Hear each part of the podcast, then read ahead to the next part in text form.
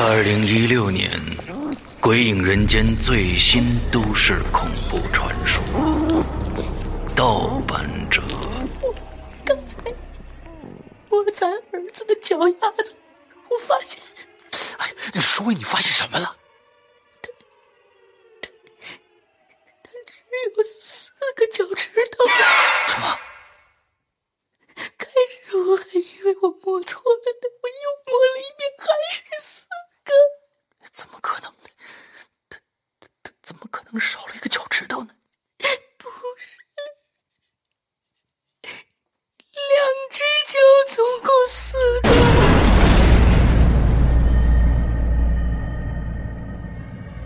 难说。王燕子从梧桐树的旁边走过去了，这次我可是清清楚楚听到了他的脚步声。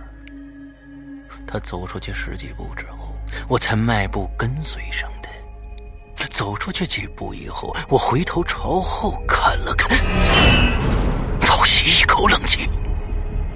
刚才王燕子那个位置的对面，分明坐着一个人。他的脸上黑乎乎的，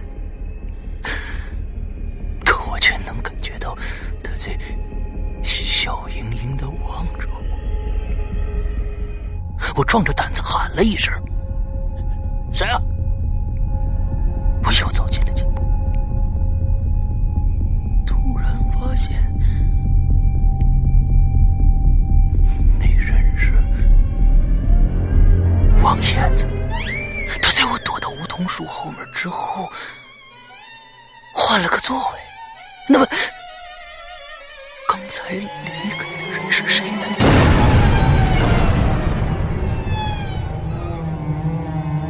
掉。突然有一阵大风刮过来，吊在树上的人被吹得转动了起来，渐渐的就把正面朝向了尹雪君。居然是小小。那阵风刮过去之后，这个小小就开口说话了，声音低低哑哑的，被绳子勒得透不出气来。你认出我是谁了吗？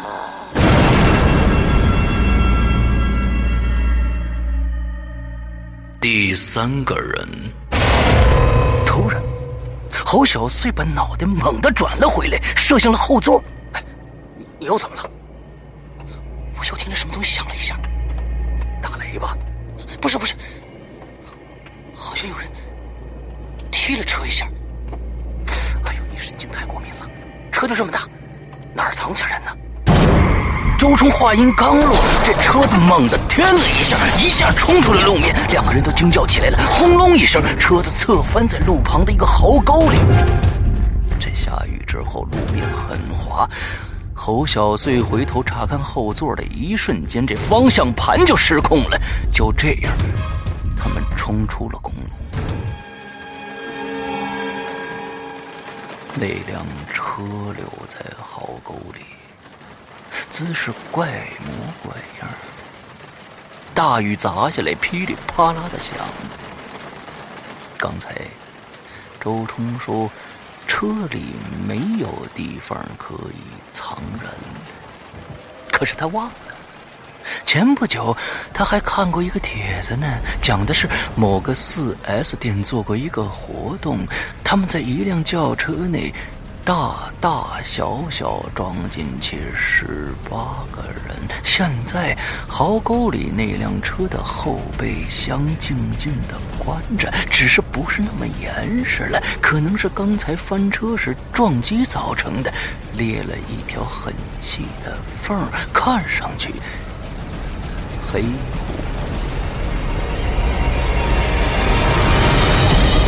阴风阵阵，恐惧来袭。《鬼影人间》第六季完美收官，为你带来盗版者难书调第三个人，你猜五部周氏短篇恐怖都市传说。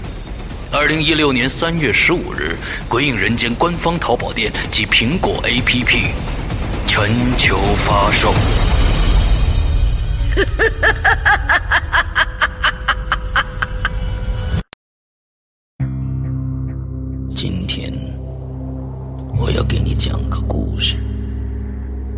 故事的主角就是你。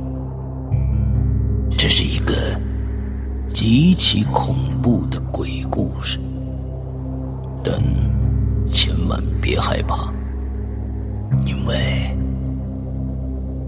你就是鬼。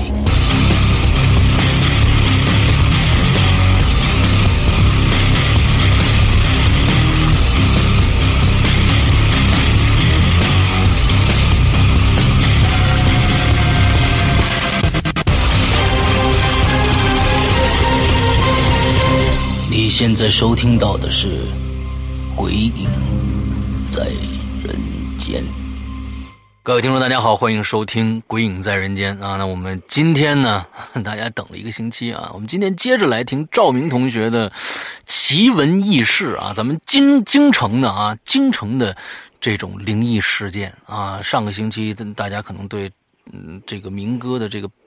讲述方式已经留下了非常深刻的印象，因为这个，他把事情，他把故事的开端，他把事情人物的描述，这个这个地点的描述，讲述的非常非常的清楚，非常的有代入感。今天我们看看明哥能给咱们带来什么样的故事，来吧，小学的还没完呢啊，大家听着，且听呢，我跟你说啊，且听呢，嗯。嗯，OK，各位鬼友大家好啊。现在咱们继续上一个星期的话题，嗯，提到这个学校呢，上一次讲了一个小学同学啊晚上做梦这个事儿，嗯，嗯，还有一件事儿让我到现在一直也是记忆犹新，嗯，记得上一期的朋友知道我介绍了一下学校的环境是吧？嗯，走到最东头一棵大树，哎，树根儿到树冠。嗯，中间连着一铁棍儿，这是杆儿，爬杆用的。爬杆用的。学校呢经常组织比赛，嗯，每年有运动会，嗯，有跳绳比赛，嗯，是吧？有这个什么这个单人跳绳，嗯，双人跳绳，嗯，还有十人跑八字，嗯，就是两个人抡着这个绳，十个人来回来去穿梭，嗯，有人给数数，是吧？嗯，多少时间内谁跳的最多，嗯，谁是冠军。对。运动会里边还有一项目，就是爬杆儿。嗯，一般都是男同学，嗯很少的女同学爬。从底下开始爬这个杆儿，杆儿我算一下下，算一下大概有多少米啊？应该是三米是一层楼，对吧？嗯嗯嗯。三米是一层楼，那它应该是在我们那个小学是几层？三层。嗯。但是它那个楼比较高。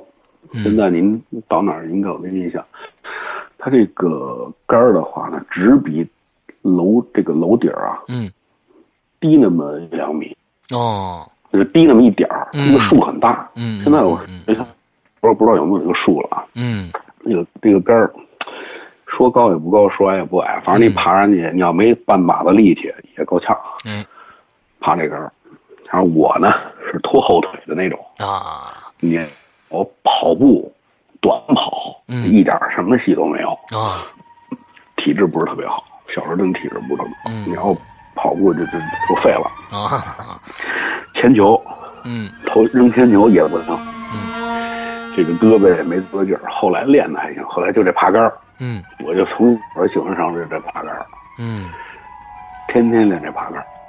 可是有一般孩子他爬的有比我快。要想人前显贵，嗯就得背后守则。背后守则还还记得老师说的，现在过去老师说实话水平都不是，哎，不是像现在哈，这个这能高是吧？哎对说话那这个这话，但是我记在心里了，我自己得练啊。嗯这跟跳绳，我自己给自己自己这个自己加班加点啊。嗯爬杆也是，都放了学了，我就练这爬杆儿。个练，这个事儿是真事儿啊！你先听我说，练爬杆儿爬爬爬往上爬，您记住这个是手扒这个杆儿，但是脚也得使劲儿。对，这个腿攀着这杆儿往上。走，，嗯。对，爬，再往后上可就没劲儿了。这嗯。爬杆儿它不是这个靠耐力式的运动，嗯。它这个挺费劲的。嗯。我在上到第三次的时候，第三次明显感觉比明显感觉比第一次、第二次费劲。爬上去不到一半儿，我就觉得累了。嗯这时候下意识的抬头，就是抬头往上看还有多高啊？嗯，这一抬头，我这双手一撒，就掉下来了。你爬了多高？当时当时你爬了多高了？嗯，大概应该有一两米了吧，嗯两米了吧。嗯一撒手就掉下来了，嗯没摔坏，嗯屁股着地，嗯，但是蹲了一下，特别疼。就因为这爬树爬杆，我这个腿现在还有疤了，嗯就一个疤了还在这儿。嗯，你看上什么了？嗯，看见一个大腿朝下的人，就你见过那个呃杂技吗？哦杂技爬，他最后一动作，这个腿大头朝下，歘一下往下滑，嗯。歘一下滑下来那种那种特技。嗯。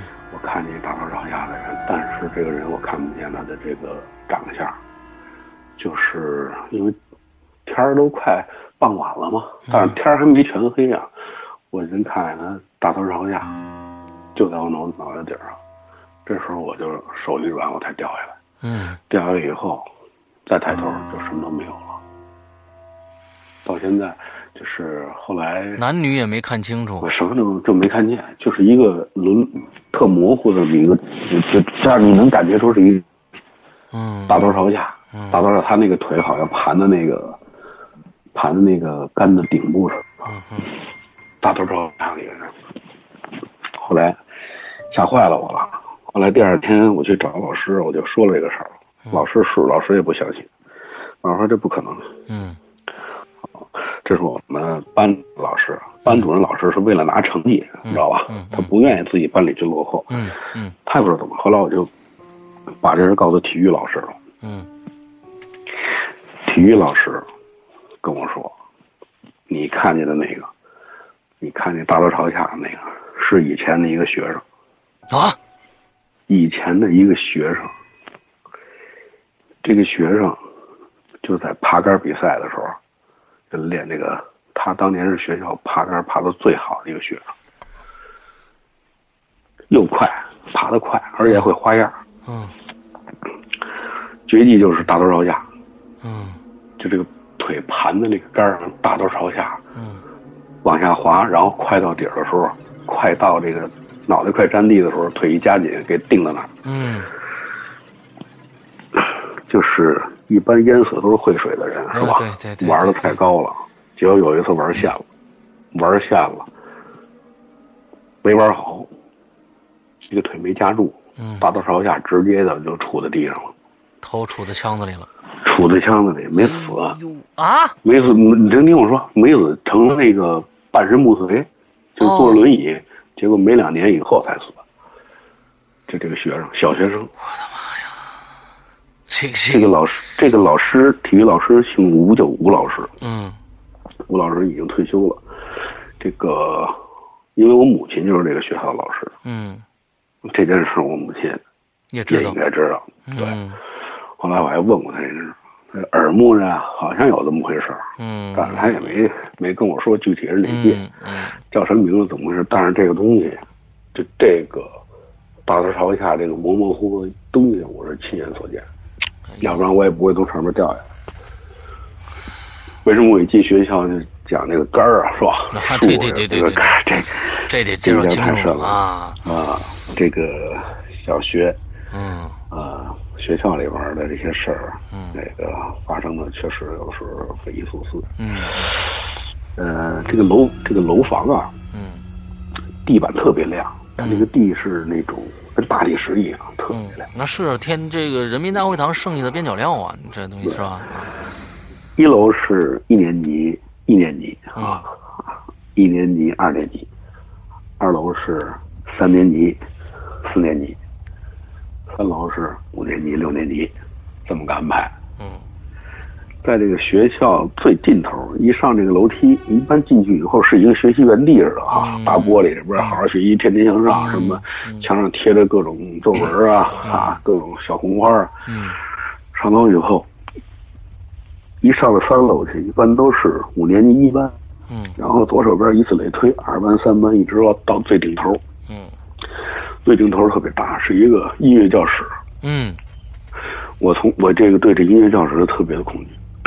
嗯这因为教室就见不着阳光，它这个位置，它这个常年呢就老觉得特别阴郁。这个这个音乐教室，教室上面挂着什么巴赫是吧？嗯嗯，贝多芬啊，嗯哎对对对，柴可夫斯基啊，这对对对什么时候也就这几个人啊。印象最深的就是那个，就那门口没有钢琴，嗯那教室是要风，风琴，对用脚踩，对，用脚跟拉踩风似的。是的，是的，这个教学台那个老师那个讲台边上就是那风琴，一般老师会给给大家唱歌啊，带大家一起是吧？嗯做音乐课，那个门太大了，嗯。那个门又厚又重，嗯。大木头门刷着绿漆，嗯。但是这个门你关关上以后不是严丝合缝啊，嗯。不是，嗯。它有一个缝儿，嗯，它能窥探到那个那个那个。音乐教室都里边的。是在音乐教室里边，嗯。小时候就比较喜欢窥探。啊，啊，这是孩子们的天性，有个事儿就想看，是吧？这个啊，交代这个啊，这个楼房里边儿，就是你一站在这个音乐教室门口，你能感觉到有风刮出来，嗯。就是这你你这这不是灵异现象啊，你有时候你感觉到这很大的教室门口有这种冷风吹出来，嗯嗯，那也是四年级的时候，俩都发生在四年级，那都是在生病之前的事儿。嗯 晚上，所有的这个同学都下课了，我是在二楼找我妈，我妈是当时教这个毕业班嘛，嗯嗯，我母亲是这学校老师，那个山老师。我从这个楼，我从这个等于是紧，那是应该靠那边？靠紧东头楼梯上来。嗯，上到三楼以后，右手边的第一间教室就是这个音乐教室，教室。嗯音乐教室，我要想到办公室，我要穿过六年级二班，嗯六年级一班，然后五年级五年级一班，然后才能到这个办公室。嗯嗯嗯找我母亲。穿过这个，走过这个音乐教室的时候，就是习惯性的啊，想看一眼，这对对对对，嗯就回来，扒这个门缝儿就往里看。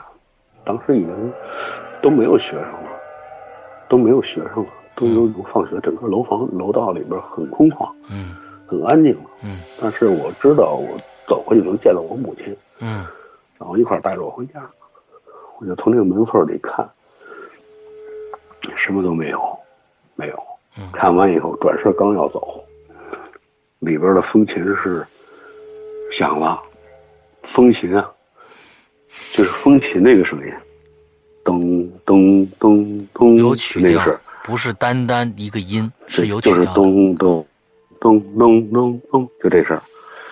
这个我乐乐理不太好啊，但是我还能记着，因为我姐姐是京剧演员，她从小就是弹那个乐器、琵琶。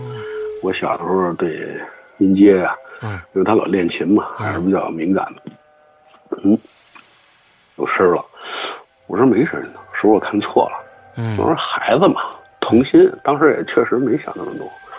又回来看，什么都没有，什么都没有。嗯院这个教室里，站起身来，刚转身，那声音又来了，嗯当当当当的声音。嗯我说我是不是看错了？这回我往这边看了，往这边看什么都没有。嗯当时我站起身来，一转过身，这个风琴的声音还是响，就有这个音阶的声音，当当当当当当。这时候我就转身撒丫子跑，跑到教室里把我妈叫来了。我说妈，您看这里边这个，呃，这个东西自己响。当时我不知道什么怎嗯么回事儿，我母亲过来以后，没有什么声音，嗯，没有声，就是大人嘛，别瞎说八道了，是吧？嗯啊，太敏感了，我听错了，赶紧回家吧。但是这一路走一路回家，我就没说话，嗯就心不在焉，就想这件事儿。这就是我在小学里边啊嗯，经历的一些事情，但是你不能解释。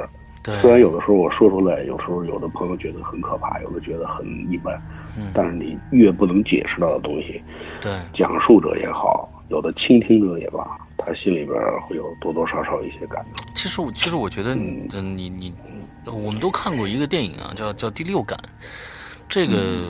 嗯，里边那个小孩呢，他一直能看到鬼，他有很多的恐怖经历，但是我我总是在咱们节目里面说，我说，呃，为什么要找到你呢？为什么你能看到呢？就像刚才咱们上一期说到的那个，呃，冯老太太，嗯，他是他是他是他对你是一个牵挂，他想想想想来跟你道个别或者怎样的。那其他比如这些琴呐、什么之类的，我觉得不这这他他他他不一定是来害你的。对，我觉得他不一定是来害你的，就是说他他想跟我游戏一下啊哎，引起我的注意引起你的注意。之后要干什么？我不，我觉得不见得是一定是就是要要要要从你身上得到点什么东西或者怎样的、啊。对对对对，这个是不知道您有没有这种感觉啊？嗯小的时候走黑道，嗯尤其胡同里的时候，你老感觉后边有人这个跟着你。对，这个感觉就是，也就是说我，我我我我在咱们《鬼影人间》的那个咱开头语里面说“黑暗中你敢回头吗？”其实这是我一个非常非常直接的一个感受，就跟你说的，小时候你走在黑暗的楼道里。我我小时候也是，我爸也是老师。之后这个去晚上去找他，走那个大学。你刚才一说那个学校那个构造，就跟我那小学那学校一样，就从这楼道上去，噔噔噔，你上到上到顶楼之后，最头上是我爸那个，他是教音乐的，他他在那儿训练，哦，一帮人。我那小时候，好家伙，走上去就。就唱着歌上去啊，要就就壮胆儿，唱着歌上去，一一个路就灯完全是没有的，你上唰叭叭叭往那边跑。所以小时候我，你刚才说那排排房，我小时候住的厂子里边也是盖的排房，一模一样。有这从有生活。哎，从头走到尾，你是不你你中间没有没有过道的，你必须走到头上，你绕绕到后一排。那个时候，最多是这牌坊中间有一个大大的那个那个那个片儿的那种那个中间有个灯泡那种灯，哎，黄的，最多在那儿有一个。对你你往过走，你就看你影子，一会儿就往在后边，一会儿就变到前面，越来越长，越来越长，你就总觉得后面有人跟着你。这种感觉真的是，就是只有那个年代的孩子才会有的。对，对对对而且快到屋门的时候，进门的时候，你还得使劲的往前窜一下，哎，蹬一下，对对，这感觉太没错讨厌了。嗯。对，然后学生时代，然后到五年级我就住院了，嗯。得的那个急急性肾炎，后来转成了慢性肾炎，大概住了有一年多吧。嗯嗯然后那会儿吃激素，有点孩子用那种激素冲击疗法，嗯嗯就是吃那个满月脸、水牛背，嗯。整个人都变。嗯休学大概休了有快两年，哦。然后再重新上学，嗯。然后五年级、嗯。年级，然后到初中，嗯。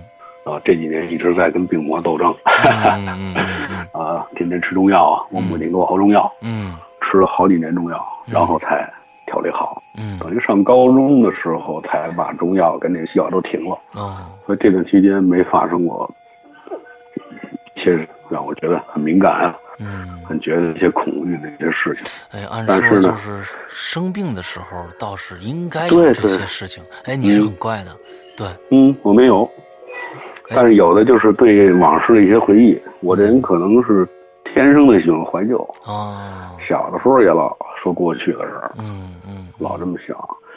后来就是参加工作了，嗯两千年的时候呢，一个大哥的介绍，嗯就，做了这个旅游了。哎我特别喜欢这工作。你说你干一行，你要爱这行的话，哎，这个没有理由。对对对对，对，不管这团说多累啊，多苦啊，嗯挣钱不挣钱，只要你喜欢这个工作，嗯你喜欢给别人讲，你喜欢跟别人倾诉，你喜欢跟别人分享，我觉得这是一种特别大的一种幸福。哦我已经看出来你非常喜欢跟人家分享，而且你特别爱跟人家讲，哎，这是非常好的。对，爱讲话。嗯，嗯后边发生的就是在我工作当中啊，嗯遇到的一些事儿，嗯这些事儿也非常非常恐怖，嗯嗯，挺期待的啊。好好，嗯嗯，两千年的时候我记得特清楚，带的第几个团？嗯第不是第五就是第六个。嗯哼。啊，因为我在第一个团的时候是给了我三个人，嗯。也新手嘛，嗯。也不可能一下给你几十，你也没有这个能力来驾驭，是吧嗯？那个贵州老人，贵州的嗯。贵州老人，啊，用现在的话讲二人转，一辆出租车，嗯，我带着他们玩。那会儿刚开始工作的时候，你是把你所有的热情啊，对对对。所有的血都投入在这三个老太太身上。啊对，啊。这个团带的非常好啊，客人非常高兴，而且我讲的也是挺好，因为咱北京孩子对北京的四九城的事儿也都知道。嗯现在好多的老都是外地来的孩子，嗯他那个对北京的这个事儿，还是欠缺一点啊。我当时介，哎，嗯，这是第一个团，那是没有什么可。第二个也没事儿，我应该是在的第六个团。我在带第六个团的时候，印象特别深。嗯，它是一个福建团，有十六个人。嗯。福建人的生活习惯跟咱们北方人一点都不一样。对，哦，他们的饮食习惯啊，是的，还有他们的这个呃表达方式啊、嗯。理解能力跟北方都不太一样。嗯。所以我就特别注意客人的细节，嗯。嗯，以老年团为主，这里边基本都是五六十岁的老人、中老年人，嗯。啊、他们说话特别有意思，客家话，嗯他们管吃饭叫家崩，嗯，加崩对，家崩啊哈，嗯。吃饱了叫家霸，嗯。啊就跟台湾人的那种，是的是的，哎，那种生活似的。印象最深的呢，是一个是里边的有三个人，嗯。第一个是整个这个团的里边的所谓的领队，他不是领队，一个老太太，他们等于是一个社区的，都是邻居，嗯。邻居啊，朋友啊，哎，组这么一个团哎。出来玩了。这老太太特别能张罗，嗯能张罗啊，嗯。就咱北京话能张罗，是什么事儿都是冲在前头，哎跟我沟通也好啊，哎，哎，有点那个副队长那感觉，哎嗯。哎，这么一人物。其中有两有两个一对夫妻，老人给我印象特别深刻，嗯。少言寡语，嗯。不怎么说话，而且他这个老伴儿，老伴儿看就这个女士啊，嗯。这个老太太看这个老头的眼神不对，哦。厌恶、哦。嫌弃。哦，这么一个状态。这些吃饭的时候。老头老太太岁数都是六十以上的，六十以上哎了，六十以上了。好。嗯，这个老人呢很倔强，这个老、嗯。这个男的，他觉得面上过不去。嗯。他在景点的时候曾经跟他这个老伴儿发生过冲突。口角，没冲突，口角，就互相谁也不理谁了。啊然后特别能张罗的这个老人呢，还给他们俩还互相说，哎，过年晚上要开心嘛，是吧？给散心出来，给他们者说。嗯为什么要提这个？跟后边有关系啊。这个老头子，这老爷子，啊，吃早饭的时候，我不止一次看见，因为这个住这个酒店要提一下，叫名牌大厦，广渠门，哦广渠门，嗯广渠门外名牌大厦，你查这个历史有，现在这个地儿已经拆了，应该是。嗯。住在这家酒店，这家酒店应该是一个挂三的，嗯。那会儿国内团一个挂三的酒店已经很不错了，嗯嗯嗯早餐是自助式的。嗯。啊，有一些咸菜啊、粥啊、小馒头啊、蛋糕、鸡蛋之类的嗯嗯嗯，种类不会太多，但是绝对让你吃饱。嗯我我也当时也住这个酒店，以前的导游是要一定要陪客人住的，嗯因为你不知道晚上客人会发生什么，对对对所以你一定要一定要在现场。嗯 吃早餐的时候注意一个细节，这个老头吃早餐的时候，他拿这个筷子呀，他往那个粥碗里边杵和喽。而且嗯眼神是要杀人的眼神，发狠，你知道吗？就是咚咚咚咚咚咚，就跟犯神经病一样，就使劲戳这个玩意儿。我靠，这这已经很恐怖了，就在这个早餐餐厅里啊，我天哪！他老婆劝他，嗯就是让他不劝，他也不听，就好像旁若无人，就一直这样戳。嗯然后那特别能张罗的那个过来说不管用，结果这个老人他站起来把那个筷子往那个桌上一扔，转身走了，嗯没吃。嗯这第一天吃早餐，嗯我就注意到啊，因为在景点里他们俩有时候谁也不理谁，人大家都在一起照相，这老爷子边上自己抽烟，嗯但是对我特别好。嗯嗯，他说他就是管我叫小赵，那我也小，二十多岁。小赵，你的讲解我非常喜欢，是吧？然后服务也很好，特别喜欢你。我说您能肯定我，您能喜欢我就行。但是我还劝他，我说出来玩开心，开开心心。我说您别老自己这么阴郁啊，别老自己这么不高兴，是吧？嗯嗯嗯啊，没事没事，那抽烟。第二天早上起来吃早餐，跟第一天一样。还在那儿抽，他把那个饼，鸡蛋饼，他放在盘里，鸡蛋饼拿那个筷子给戳碎了，就这样倒，就这样倒，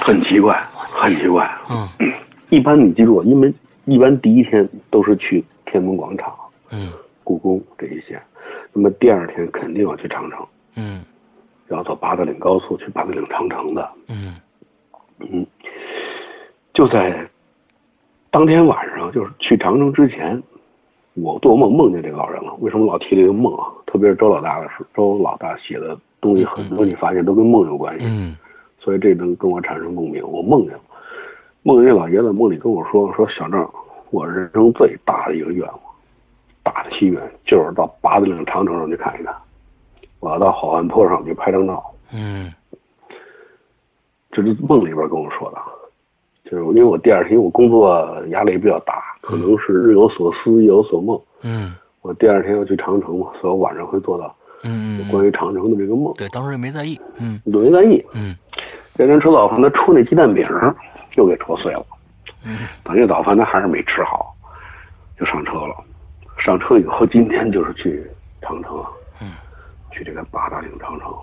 这个路上特别巧，以前的八达岭高速不像现在，嗯，现在只要你点儿不对，一上来就堵车，对大火车、各对种车尤其六日你简直不能去。是，那会儿不是，两千年的时候没那么堵，嗯车也不少，但不像今天是那么堵车。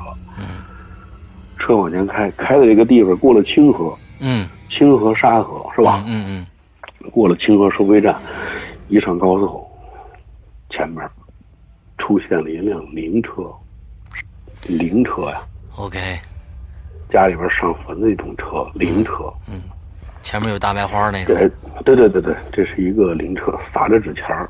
搁现在可能不允许了啊是的是的不能环保是吧？是的，他又撒纸钱儿，而且他那个声音放的特别大，他这车上架着喇叭，我估计是周围村子里的人，就啊办丧事儿啊，或者是去出殡，咱也不懂啊，嗯放着哀乐，啊，现在肯定也不行。是的，那天呢，天儿特别阴，阴雨，有的时候你就想象当初古人写的那首诗啊，“清明时节雨纷纷，嗯，路上路上行人欲行人欲断魂”，哎，他说这个这个气氛很贴切。哎，开这个大车的师傅，这个师傅现在他已经退休了，嗯他他是是手气的，手气的师傅。嗯因为我们十六个人嘛，用的不是那种大型的旅游车，实际上中型的旅游车。嗯啊，它有空座，我给讲究有空座率是吧？嗯它有这个空座。他看见这个，哎呦，他叨咕了一句，他说今儿是碰见这个，碰见这个丧事儿，嗯得慢点开，得讲规矩。我什么规矩？前面在高速碰上灵车的话，你不能从左边超车，嗯。比如说你不能从他左边超车，嗯。左边是比较大、比较尊贵，是要让给死让给这个死者为大嘛。对，去世为大让他走的，所以他就能够后边跟着，跟一阵儿以后要从后要从右边慢慢的超过去，不惊动人家，这是一种礼貌，嗯。这是一种规矩啊。可能他们司机都知道啊，嗯师傅都知道一种规矩。嗯嗯就在后边跟着的时候，这老爷子过来问我，坐在那椅子上，啊，我在那儿讲解，他突然问我说：“小赵，这个是怎么回事？”我说：“这个是碰见，可能是是吧？有这个家里边有过去的亲人啊，嗯上坟也好，出殡也好，咱们不太清楚。那为什么不超过他这样？我说师傅这边有规定是吧？说这个咱们的习俗习俗，跟一下要从右边慢慢过去。啊，一会儿这个车右边打轮过来，咱们过去了。嗯这是这是当天发生的这个这个一个小细节啊。嗯过去我到八达岭很顺利，很顺利到八达岭人也不多。这个老人呢，到了八达岭上给我又一个印象，非常兴奋，嗯，那种兴奋度就跟他戳那个戳那个鸡蛋饼差不多啊。就就是你你就能觉得一个六十多岁老人像一个孩子那么嗯那么高兴那么开心。嗯我觉得他当时就不像一个老人，嗯他就是一个五六岁的孩子。嗯手手舞足蹈，这让我很很很诧异。我说这一个老人那么多年的沉淀是吧？生活的阅历，嗯嗯，他怎么突然就把持不住了呢，是吧？对把持不住了呢？好雄伟啊，就那种感觉嗯。当时还朗诵那个，自己就在那个售票口门口那还朗诵那个毛主席的那个啊那个长城的那个望长城内外，对那雨茫茫啊。哎，大家还挺高兴，然后在门口给他们合了张影。我现在后悔，我那个合影我自己没留，啊 我给他应该有机会，应该其实应该留一张。嗯照张相，然后从八达岭的入口上去，啊，原路去原路回，一般是两个小时的时间。嗯我也告诉客人不要爬太高啊，量力而行啊，是吧？嗯那这个时候呢，一般的导游就会走了，嗯离开团队到车上去等候，嗯让他们几点钟回来。但是那老人呢，他像孩子似的特高兴，他跟我说：“你能不能上去陪着我上去？”嗯，给我照张相。后边说一句话，我这心里咯噔一下。嗯，他跟我说的跟他梦里说的一模一样。他说：“小赵，我这辈子最大的心愿就是爬到长城八达岭，在好汉坡照张相。”这是哎应呦了愿了。嗯然后我就陪着他，嗯我就陪着他。我有的时候也会陪着客人上去。嗯对，有的客人有需要，我就陪着他，我就陪他一直爬爬的那个好汉坡那个，嗯嗯嗯呃，有一块碑，不到长城非好汉。这个碑现在没了，您别找了。啊这二零零八年奥运会之前给拆了。啊对那个人文奥运、绿色奥运，因为好多游客因为这块碑老打架，嗯，你找抱着我，找找我抱着你，我找找找大家，对，就给拆了。嗯给老爷子照张相，照张相回来中午吃饭，就是下山以后啊，在周围那个餐厅，团队餐那个餐厅吃饭，特别高兴。我特意留留意他看他吃饭什么样，因为有前面俩早餐垫底了，对我就看他吃中，哎呦，吃的特别香，怎么一点异样都没有？就是吃的也特别开心啊，跟大家有说有笑的，跟原来就一点都不一样了。这后来再想，有点是有一种预兆啊。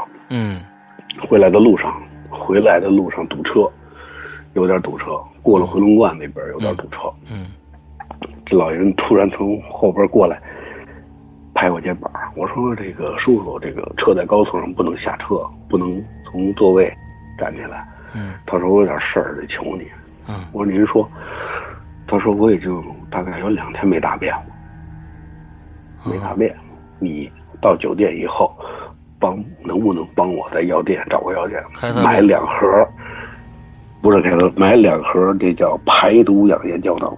呵啊那个时候就有了啊 对对两千两千年有了有了有了那个印象特别深。哎他要排毒养颜胶囊，我说这个不都是女孩子吃的吗？旁边特能张罗的那个阿姨说不对，这个他老吃，这个又通便排毒。嗯我说行吧。您看啊，到了酒店了，到酒店六点多钟了，六点多了，我安排的早餐是，我安排的晚餐是七点一刻，嗯七点一刻，大家到餐厅，就这个酒店嗯晚餐这个餐厅吃饭。我七点十分在这儿等你们，你们七点一刻下来。嗯他们都回房间休息去了，有的洗澡啊，有的休息啊。我这时候就去药店了。嗯名牌大厦出来，广渠门往左手边不远就是药店，啊，买了两盒，不贵，好像那会儿几十块钱吧。嗯嗯呃两盒就回来了。回来以后在酒店房间也休息，休息完了以后我就下楼，因为快到晚饭的时间了嘛。下来以后呢，就在这个餐厅这个前台那儿等他们。到七点一刻的时候，所有的客人都下来了，嗯所有的客人都下来了，就缺这老两口了。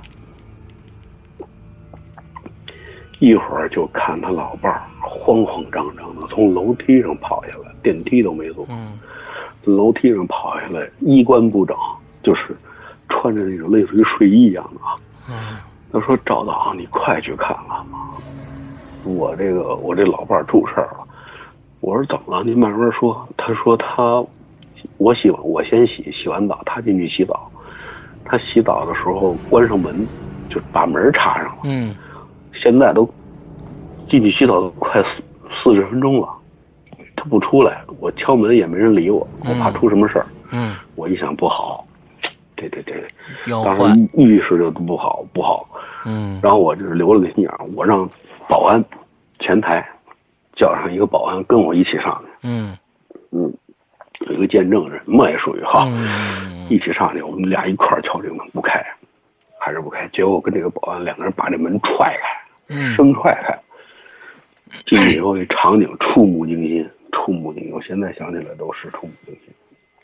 满屋子热的蒸汽，您见过桑拿浴吧？我知道，桑拿蒸汽特别的多，然后这个热气啊，让你呼吸起来都很困难。嗯拉开浴帘，以前那种老式的酒店，嗯老式的酒店它是有浴缸的。嗯嗯你要想洗澡呢，你人必须要到在里边儿，必须要站在鱼缸里边，嗯。这时候就非常容易滑倒。嗯。这个老人呢，后来才知道他不是滑倒的啊，他是晕倒的。哦，后来人给出的这个医生啊，还有这警察给出的这个，验尸报告，哎，这结论就是，老人在洗澡的时候脑血管哦。崩了，哦，有可能他有高血压，是吧？心脑血管疾病，还有一个重要的原因就是水温，就是这个这个房间啊嗯。没通风，水温太高。嗯。老人洗热水澡，最后就是由于他这个氧气不流通，对，就崩了。崩了以后，老人就躺在这个摔下来以后的这个，呃，右胳膊就挎在浴缸的外头，嗯。然后人躺在这个浴缸里边，嗯。头朝上，嗯头朝上，然后就这么一个情况。当时我看到以后就是有点医学常识，这个人不能动，嗯千万不能动。现在要打救护车，嗯，打这个救打这个电话不好打，嗯老占线。嗯然后我就让那个保安还有所有的客人，跟着我进来的这些客人一起打，嗯谁打进去谁把电话给我。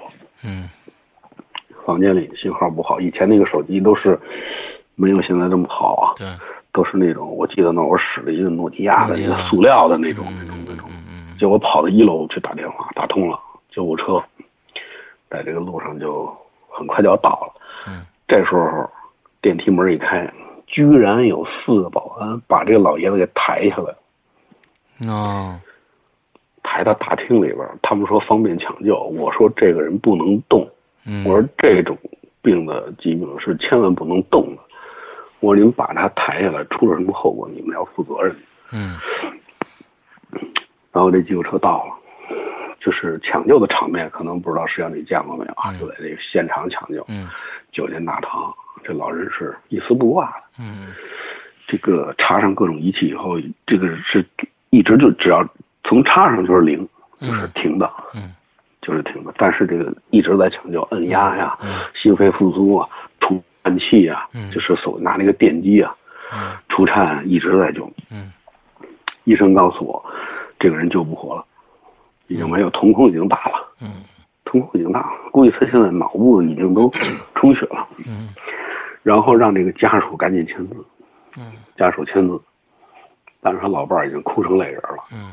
签不了，签不了不行，我这时候打电话打的是幺幺零，把警察叫来，因为死人了，你肯定要叫警察。嗯警察的出现讲了条理、协调，然后他老伴儿签了字，签了死亡证明上，嗯签了字人才能停止抢救，嗯这个抢救工作算停止，人算嗯没有了。嗯但是我的旅游团要继续，嗯你懂吗？我不能因为一个老人的去世影响这个团，但是善后的事情我要做的非常的好。嗯好，打电话通知家属，结果家属连夜就坐飞机过来了就从福建就过来了。我一直没睡啊，我一直在酒店等着，等到凌晨的几点？四点四五点钟，嗯他们家属就来了。嗯来了以后见着他妈先是哭，然后让我觉得令人发指的是什么？知道吗？居然在大厅里边吵架，需要分家产的问题，打成打成热窑了。这是让我直接，我说 太他妈太他妈现实了，这几个儿女是吧？但是流产再继续，嗯，到最后的时候有一个收尾，这件事儿又梦到这个老人了，我又梦见这个老人了。就这个团送走以后，老人是在北京火化的，嗯。在平房火化，啊然后他儿女们就是带着骨灰盒回去的。嗯。这件事结束以后，圣香过滤还给我评了一个三等功，有这么一个八百块钱的奖金，嗯，当时是。处事得当嘛。对对对然后晚上晚上回家睡觉就梦见这个老人了。这个老人就是还是那句话，重复了一下，我这辈子最大的心愿就是爬上八达岭，在好汉坡上找张相。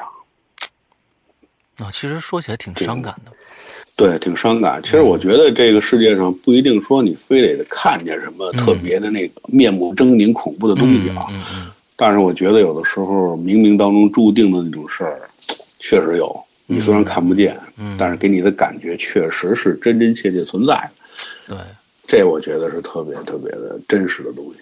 对对因对因，为在你的这个工作也好，还有成长历程当中也好，你的心理上是有有感觉，是有有过这个经历的。嗯对，这是特别重要的。哎，嗯呃，咱们接着开下一个故事。呃，前前两天上一次咱们录的时候，我记得有一个学校那个钢琴，你还记得吗？学校的钢琴，嗯嗯，风琴哦哦风琴啊记得记得对对对对。嗯嗨，这两天我没事儿的时候，跟我妈也聊天来着，啊就提起这件事儿。啊哎，我母亲说是不止你听见过，当时学校有一些人也听见过。我我那天啊，我在想这个风琴的这个事儿。对，因为那时候你小嘛，就说我小啊，嗯就没往深了说。嗯，因为那学校我提过，他是当年是，在用这个人民大会堂的这个下脚料，对对对对就，剩下材料建的。啊它应该是在我查了一下，嗯应该是六三年。哦，一九六三年的时候建的学校，六十六十年代啊，文革时期。嗯而我妈是在七六年调这学校来的，嗯当时也都特年轻，但是之间跟那些老师交流啊，老校长啊，还有一些聊天儿嗯说这个房间就这个就这个音乐教室里边嗯确实发生过事儿。哦，后来才聊说，因为这是文革嘛，当时那个年代你也知道对，啊好人变成坏人，牛鬼蛇神变成了真正的那个好人。当时这种那种年代啊，嗯。造就的一种悲剧，确实是就是在学校有两个，有那么年轻的一个老师，嗯。年轻的一个音乐老师跟一个学校另外一个老师，两个人就是，呃，就是怎么着，就是这种爱情的那种关系吧。嗯嗯嗯但是那会儿挺含蓄的啊，不像现在。是的是的，您到这个 公交车上，您到学校门口都能看见。抱着啃的啊，对对对啊，那会儿没有，那会儿特别含蓄。但是这两个人那种关系，可能让某些人吧，心怀叵测的人知道了以后，就传的沸沸扬扬。结果就是弄得这个两个老师之间，就是感情上也好，生活上也好，都受到了巨特别大的压力。你想想那个年代是是吧？有批斗，有大字报，对，结果迫于压力的话呢，就听说我妈跟我也是聊天，因为她也是听说了嘛，说这个女老师就选择了自己结束了自己的这个生命。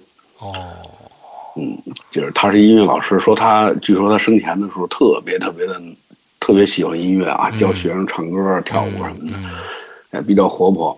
有可能她自己就是自我了断以后，他的这种感情感啊啊，嗯就是寄托在这个风琴上对，又寄托在那个风琴，因为那个风琴一一直就没换过，哦，一直是那个老师用过的。嗯嗯嗯，有这么一件事儿，我觉得虽然你看不见一些奇怪的东西，啊，但是冥冥之中确实存在一些用科学手你你你理解不了，哎根本就解释不了的东西。哎我觉得这是有必要跟各位鬼友啊分享一下的东西。对对对对对对，跟大家说一下，我们接着上面这一段呢，其实是隔了好几天才录的啊，就是哦，对对对，那天隔了有有几天了。哎，那天明哥孩子呢，忽然需要这个这个有人陪伴，所以呢，我们录了一半儿就就就结结束了。哎，所以今天我们说这话呢，可能大家听着有点奇怪，说前几天，哎我刚才二十分钟前我才听着你们说风琴这事儿，怎么就前几天了？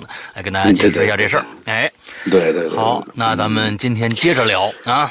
接着聊，接着聊，咱们慢慢聊。哎，其实这个聊天就是这样，这记忆特别特别有意思啊，嗯它有时候特清晰。嗯它就像这天安门广场那纪念碑似的，城楼你一到那儿你能看见，是吧？哎，特清晰，但有的时候又特别模糊，就像这个月光啊、万花筒啊，是吧？嗯一些碎片儿，一些记忆的碎片儿，就好像丢在你这个人生轨迹的一些角落里面。对，你需要把它找出来的时候，需要一点一点的把它拼凑起来，是吧？这也比较难。是的，是所的，所，以我，然后你看我今年三十九了，嗯我从小的时候一直就有过这些感觉。嗯然后我中间病的那一段是一个断档，嗯，然后到病好以后参加工作又开始，哎哎，这个东西很难说，是的。很难说，很难说。是的，是的，所以这个故事才精彩啊，才精彩他一，嗯，他一点一点挖掘的时候好，确实，就是咱们继续说吧。因为我想，因为这些日子一直忙工作，然后回来弄孩子也没时间准备，咱想哪儿说呢？嗯。好啊，，没问题，没问题，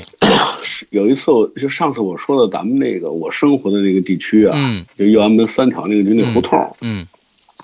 这个胡同牌子房嗯特别有意思。这牌子房的，这个春天跟呃夏天跟冬天最难的一件事儿，实际上你都猜不到是。什么。嗯。一大早早上起来，对于老百姓来说最困难，也是跟打仗一样的一件事儿。抢水。第一，哎，这不是抢水是一个啊，你说那是夏天，啊。那个水管子跟小水溜儿似的，啊。你抢水去。啊，最难的是上厕所，哦啊，那以前都是公共厕所，哎，没错，它不是那个像在家家户户都有洗手间、抽水马桶没有。嗯嗯它我们家这地区特有意思，你往西走，嗯从这个胡同我们家奔西去，嗯有一个厕所。嗯从大门出来往左手走，奔南去是一厕所，嗯然后呢奔右手走，就是往西走走的一段，右手走拐过后院，你还记得后院那大铁门？嗯嗯嗯，那是一个厕所，因为那边比较远，一般我们不会去，哎，一般都会选择锦西头这个厕所。为什么？他那个说句俗点儿，坑儿多，嗯 他这房子比较大哎，他那一排是六个，嗯，六个坑儿，这排队的时间比较少，哎，所以有的时候一般上班上班赶着上班的老百姓啊、街坊邻居啊，赶上上学的，他都会早起。嗯他有时候不为别的，就会赶紧去啊，解决问题啊，啊。但有时候一去都奔那个坑儿多的地方呢，他有时候就排队。哎可是左手边那个被人忽略了，因为左手边出去以后奔南是马钢厂，啊现在马钢厂已经没了，都变成小区了。啊那个厕所呢，仨坑儿，啊四周污水横流，啊，就是一直就是那种脏乱差，啊特别大。啊，呃，夏天的时候你进去，哎呀，简直是没法看，嗯就是那种特别脏啊，嗯就是你一进去，那脚底都能出声，啪啪啪的声儿。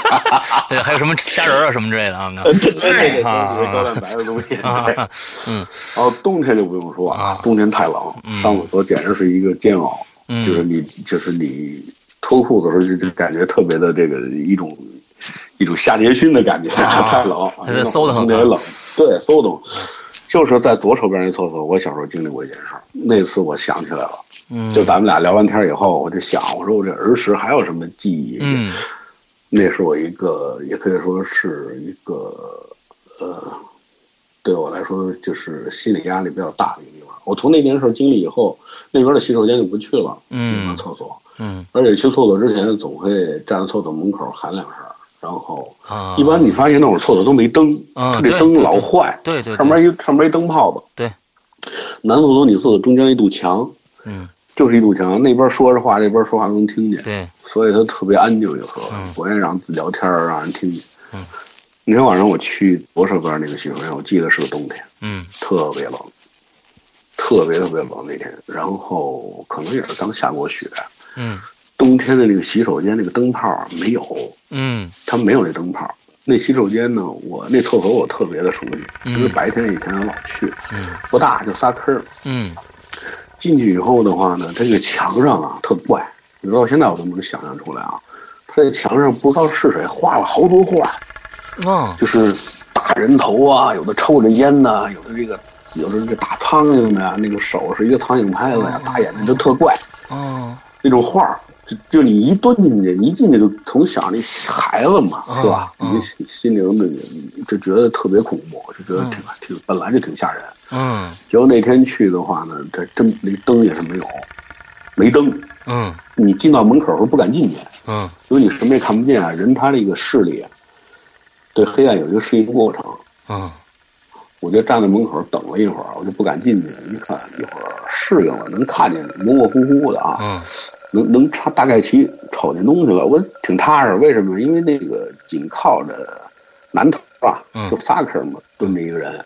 我说哦那有人儿有人儿不害怕了是吧？嗯那会儿我记得好像应该是四五年级、四年级左右，嗯嗯，然后就蹲的紧北头了，中间隔着一个，嗯然后就就方便啊，就解决问题。然后突然我就觉得，就就就觉得不太对劲。嗯。为什么？因为我拿余光我就往那边瞟啊，嗯。就看见紧那边蹲着的那个那个人肯定是大人，他肯定不是孩子，因为我能看出来那个中间这坑是没有隔挡的，是吧？这对对对，一都没有。一大排。公共厕所啊对对对对。中间是以前然后就一大排，对对 对，对一大排，嗯。我拿余光能看见他，嗯。然后我不敢直视人家，嗯，对对。但我就拿余光瞄着他，我发现这姿势有点怪，哦这个这个确实是啊，这个这这怪的。东西是最恐怖的。嗯对对对，他，你说你正常上厕所，你脸朝前是吧？嗯脸朝外，这人不是，这人脸朝里，他他拿这个脸啊扭着身子贴着墙，是贴着墙，扭着身子贴着墙，他贴着是那个南墙还是把真这个南墙，他就是把身子扭过去，脸朝着墙，啊？完了，就给你一后背，他这种姿势，哦我一看，我觉得，我觉得真怪。然后我也不敢出声啊，我说赶紧的，是吧？扫完了赶紧走。就这时候，这人站起来了。你知道他站起来那个姿势啊，我现在形容一下，应该是半蹲状，嗯上身挺着，屁股撅着。嗯下来以后，你看过京剧吗？京剧里边那个小花旦，比如说嗯红娘，嗯，跑那个小碎步，哎呦，当时我根本就不敢，这这当时已经就就就是属于孩子嘛，已经就就已经这个绿跑小碎步跑出去了，从我身边跑出去也什么也裤子也没提，也看不清啊，黑乎乎的一片，就跟那个就跟那个粗的那个棉筒的棉裤似的，冬天嘛，他没他没提裤子，跑着小碎步就出去了。就是小花旦跑那种小小圆场，我明白，就那小碎步嘟嘟嘟嘟嘟嘟出去了，嗯出去以后他又进来了，又进来了又进来又跑回来，进来然后又蹲在那儿，啊！还是脸朝墙。等等一下啊，等一下，等一下，这个脸朝墙，我现在一定要搞清楚，他是横跨在那个坑上，之后就蹲在坑上，蹲在坑上，其实是他应该朝脸朝外，脸但是他应该朝前的，哎对他他朝后扭着身子，他给你一后背，他扭着身子，脸看脸冲着墙，哦这个哦，明白了，我明白了。这个太吓人了。这我现在想起来头皮发麻。然后我就是我也不知道怎么回事，他们提着裤子就跑回去了。跑回去以后到家，到家以后我就跟我那个跟我爸说这事儿。我说那厕所有一人，这怎么回事？我爸说醉鬼，别别别不要那个害怕。嗯没有鬼这世界上，你说醉鬼，但是是从你幼小的心灵里边的种下一根儿，你说这个人多恐怖？是是的，是的，是的。而且我们周围没有这样的醉鬼，嗯没有这样的人。后来我一聊天跟那个健子还有他们也说过，他们没都没遇见过，反正他们就说那边那厕所靠近马场那厕所以后别别老去，太黑，嗯。太黑，他那边的灯一坏老没人修，这个太吓人了。这是我记得，可是你别这是上级，这是上级啊，就是我就是碰见这个人以后，但是我逐渐的心里边有这个阴影，但是逐渐年龄增长，他给他忘了。还有后续是吧？对对对。我靠！来来来来来来来来，他我给他忘了啊。后来呢，我到五年级不是病了吗？住了有医院，然后吃了好几年的药，后来好了，然后参加工作做导游。我记得应该是两千零一年啊，没两千零一年我换了一个旅行社，等一下，你这这个。两千零一年了就，从小学四五年级一下就跨到了两千零一年就了。这件事儿，因为我会一直在回忆这件事儿。到两千零为什么两千零一年？因为我有几个朋友，我有几个朋友，一个叫乔先龙，前两天我们俩微信还联系来了。嗯乔先龙还有一个叫全伟的一大哥，嗯这个姓全这大哥啊，他在这个后海，嗯后海那个是银锭桥，嗯银锭桥往南有一大金丝胡同，他那儿有一宅子，啊这大杂院儿啊大杂院的话呢，一进大门，左手边一歌唱家，他也不是歌唱家，玩摇滚的，天天拿着吉他在那儿弹。啊，然后前院是一个普通的一个小三口，然后呢，我们往里走，最里边的那个哎，最里边那间房一小房，不大，十多平米。那会儿那地方有十多平米的房子，搁着现在可了不得了。是啊，那边也不拆了，是吧？那胡同保护区在那儿。这大哥呢，他就是特别喜欢，他也是搞旅游的，做旅行社的，就教我们这帮那会儿刚考完导这儿这帮小兄弟。嗯哎，他这个房子就就给我们钥匙，因为我们老在这聚会，嗯有时候炒个菜呀、炸个花生米啊，然后喝点酒啊，嗯哎，跟这儿一小据点儿。他有时候宾馆啊离着谁离这儿近呢，回不了家，就跟这儿凑合忍一宿。嗯但是我们都知道他的钥匙搁哪儿，他们也他也都告诉我们钥匙搁哪儿搁着。嗯。你们自己需要什么油啊米不够，你们自己买，我不管。嗯，反正这房子就归你们，就是这折腾去吧。嗯。两千零一年的时候，我们这大哥他就他媳妇儿就怀孕了，嗯，我们就不在那儿住了，所以我能肯定这件事发生在两千零一年，哎，而且一还是一冬天，嗯我记得清楚，还是一我那天晚上我们吃的涮羊肉，嗯就自己拿那个不是铜锅子啊，就拿那电磁炉，嗯嗯那电磁炉还不是平板儿，它是最早的那种插插销的那个，啊，一个铁托盘儿，嗯。有那电炉丝上，我做一锅子吃羊肉，吃的吃的涮羊肉，喝了点酒，喝完酒以后呢，那天我是不住，然后我想回家，嗯。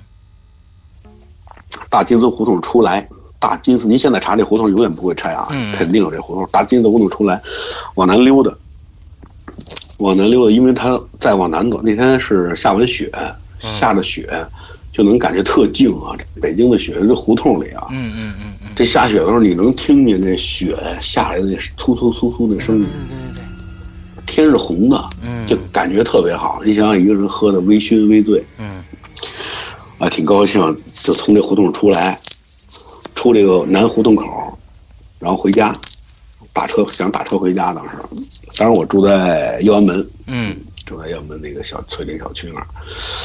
走胡同口前面那个环境我太熟悉了，前面是一公共厕所，因为我们平时喝完酒，有时候离他们家那个院儿出来，直接就奔那厕所，也是公共厕所，但是他那个靠近旅游景区嘛，嗯靠近恭王府啊、什刹海啊，它那旅游景区的特那厕所特别干净，因为经常有有有外宾来啊，特别干净。我往前走，走着走着，还没到那个洗手间，我本来想去上个洗手间，结果洗手间里出来一人，嗯出来一个人，这个人半蹲，小碎步，脸朝着墙，又来了。脸朝着墙，跟我脸跟我要走对脸，跟我要过。就当时什么感觉呢？就十几年前那记忆啊，呃，快二十年的记忆突然就回来了。这等这根弦儿腾就绷紧了，后背就炸了，这井就这酒就醒了一半儿。嗯我说，我说那么熟啊，就是当时没看出他他出来以后你没没在意，他那动作一出来的时候，你腾楞一下就醒了。嗯转着身我就没头没脑的往往北跑，就往外跑，嗯就胡同里乱钻，见胡同就跑。嗯当时吓坏了，你喊也喊不出来，因为那胡同特别安静，外边又下着雪，结果跑跑一出来，眼前一亮，就是银银锭桥。啊这时候你已经跑到银锭桥了，啊蹲这儿喘了口气儿，因为银锭桥一到银锭桥，你就能看见几个人了，啊！对对对对，就能看见一些人了。烤肉季啊什么的还挺热闹的对对对对对对，那会儿烤肉地门脸还没装修呢，啊，没没没装修呢。嗯 就在银锭桥那个桥边上，蹲那儿抽了根烟，啊手直哆嗦，手直抖，嗯然后过了一命桥，出烟袋斜街，嗯打车回家了。这是一后，这就是一后续，我不知道这东西是什么啊，因为就这这姿势太可怕了。他只用那这这这这个，我觉得不知道是跟着你啊，还是他是就是反正只是只要是厕所锁他就进去。我不知道这是这是怎么回事啊？这可能是你说真是巧合、对鬼，嗯，是吧？嗯，或者是怎么着？但是他姿势怎么怎么怎么怎么一样啊？是吧？这个是是是，这听着有点吓人。哎这个这事跟各位分享啊，这是我当时也是小时候到成年以后经历的这么一件事儿。哎嗯，这确实，呃，啊，这这这还是无法解释，无法解释，很怪异的一件事情，嗯，非常怪。你说是鬼是不是？他他他走道也有声儿，对，他也是这么一个人，他也是这么一个东西，是吧？嗯嗯，咱也不知道他他是怎么回事。其实好多这个灵异的事儿，发现好像百分之八九十都发生在这个晚上，嗯，对，夜里，对，最深不可测的时候就是黑夜。是，但是我经历过发生在太阳底下的事儿。哎，这个太阳底下的事儿，我觉得可以下集分享给大家听，留个扣，留个扣。哎，这是咱们老北京评书里面擅长的一项啊啊！我们今天已经是明哥来讲的第二期节目了。嗯，预知这个大白天发生什么事儿，听请听下回分解。今天的节目到这儿结束，祝大家这一周快乐开心，拜拜。OK OK OK。